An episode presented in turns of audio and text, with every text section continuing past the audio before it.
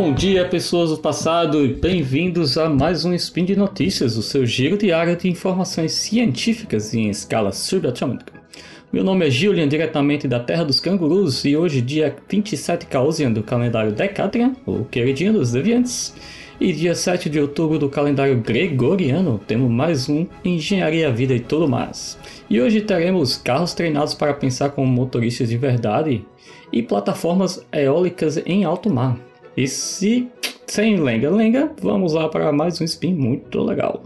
Roda a vinheta, editor. Speed Notícias.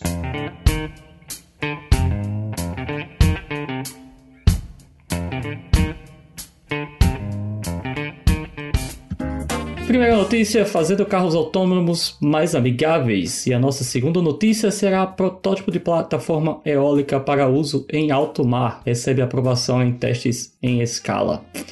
Vamos lá, nossa primeira notícia foi é fresquinha e saída do forno. Ela foi publicada no site Explore há dois dias atrás, dia 5 de outubro, e foi compartilhada pela Universidade de Leeds, na Inglaterra.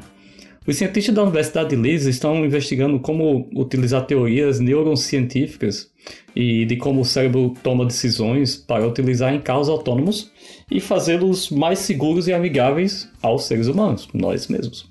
Com esse objetivo em mente, os cientistas passaram a investigar se um modelo de tomada de decisão chamado deriva de fusão, vou deixar o pessoal do Data Science explicar melhor isso aí, mas é, eles querem saber como esse modelo poderia predizer quando pedestres irão atravessar a rua em frente a um carro se aproximando. E se esse modelo poderia ser utilizado em cenários onde o carro dá prioridade ao pedestre, tanto com sinais explícitos ou não.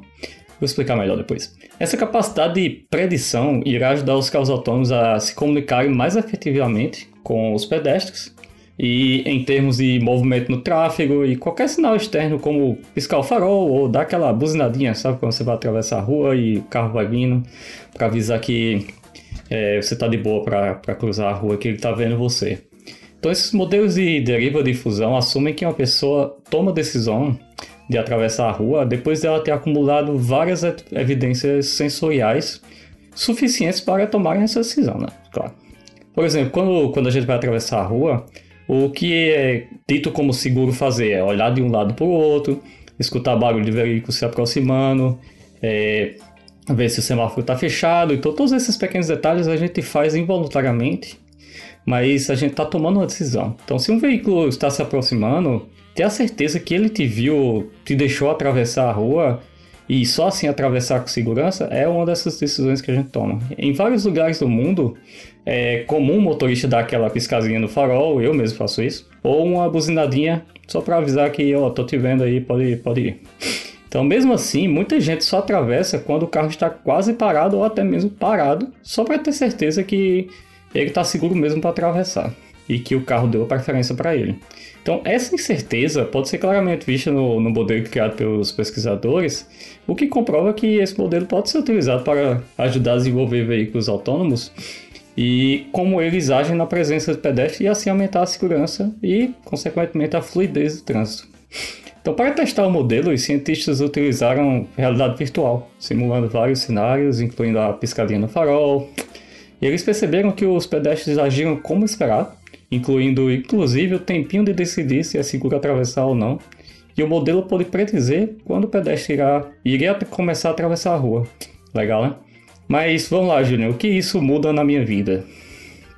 Então, resumindo um pouco a importância desse tipo de, de modelo de desenvolvimento de carros autônomos, atualmente é bastante difícil desenvolver software para esses carros tratarem pedestres e como o ser humano pensa na hora de, de atravessar a rua, como é o caso desse exemplo.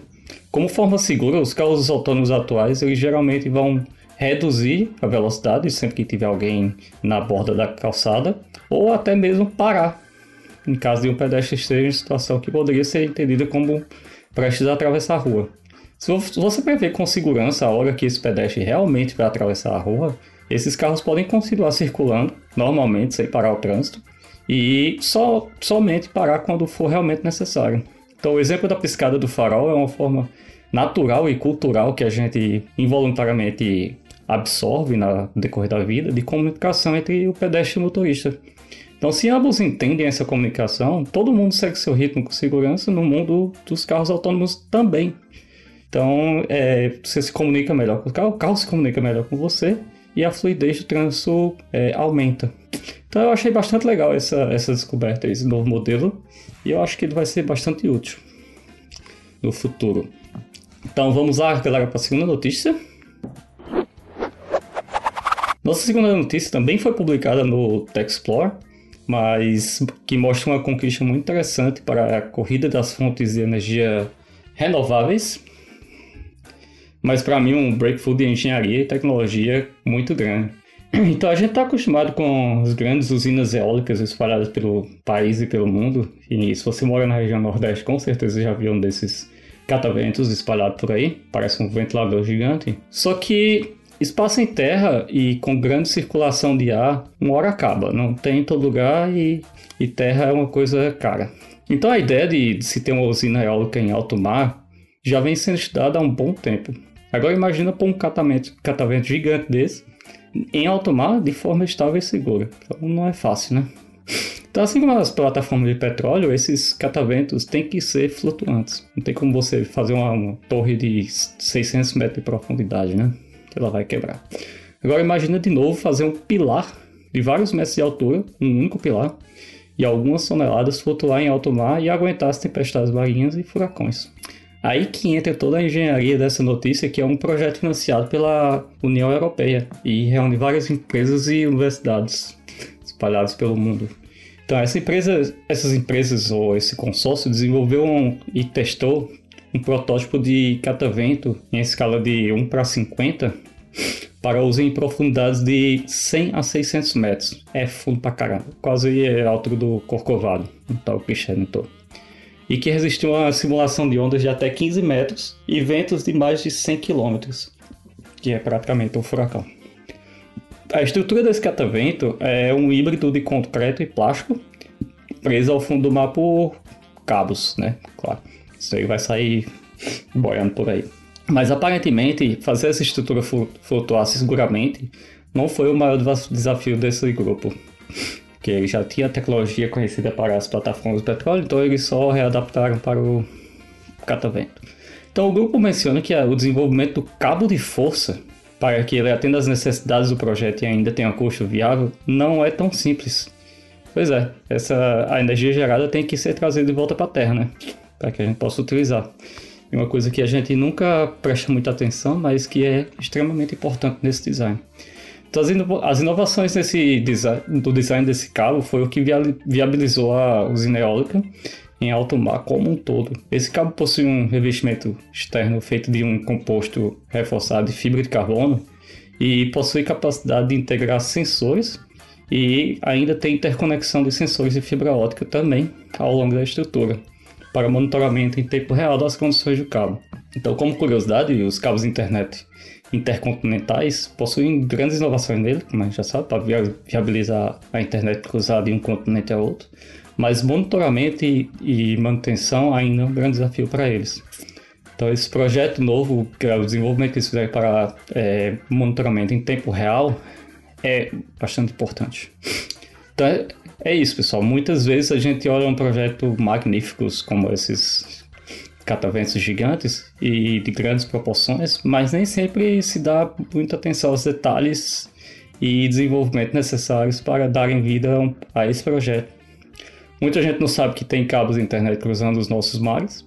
Assim também, muita gente não não sabia, incluindo eu mesmo, nem imaginava que precisaria de toda uma tecnologia de desenvolvimento de cabo de força para que uma usina eólica dessa pudesse ser viável e ainda tivesse um custo viável também.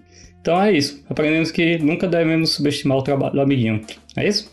E por hoje é só. Lembre que todos os links comentados estão no post e deixe lá também seu comentário, elogio, crítica, dicas. Lembra ainda que esse podcast só é possível acontecer por conta do seu apoio no patronato do SciCast, tanto no Patreon, Padrim, PicPay e um grande abraço de canguru e até a próxima.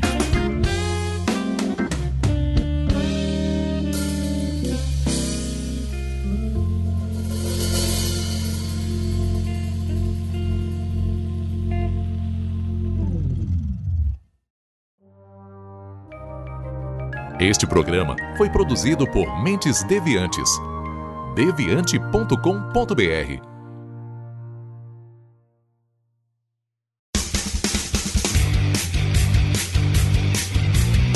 Cortes, edição de podcast.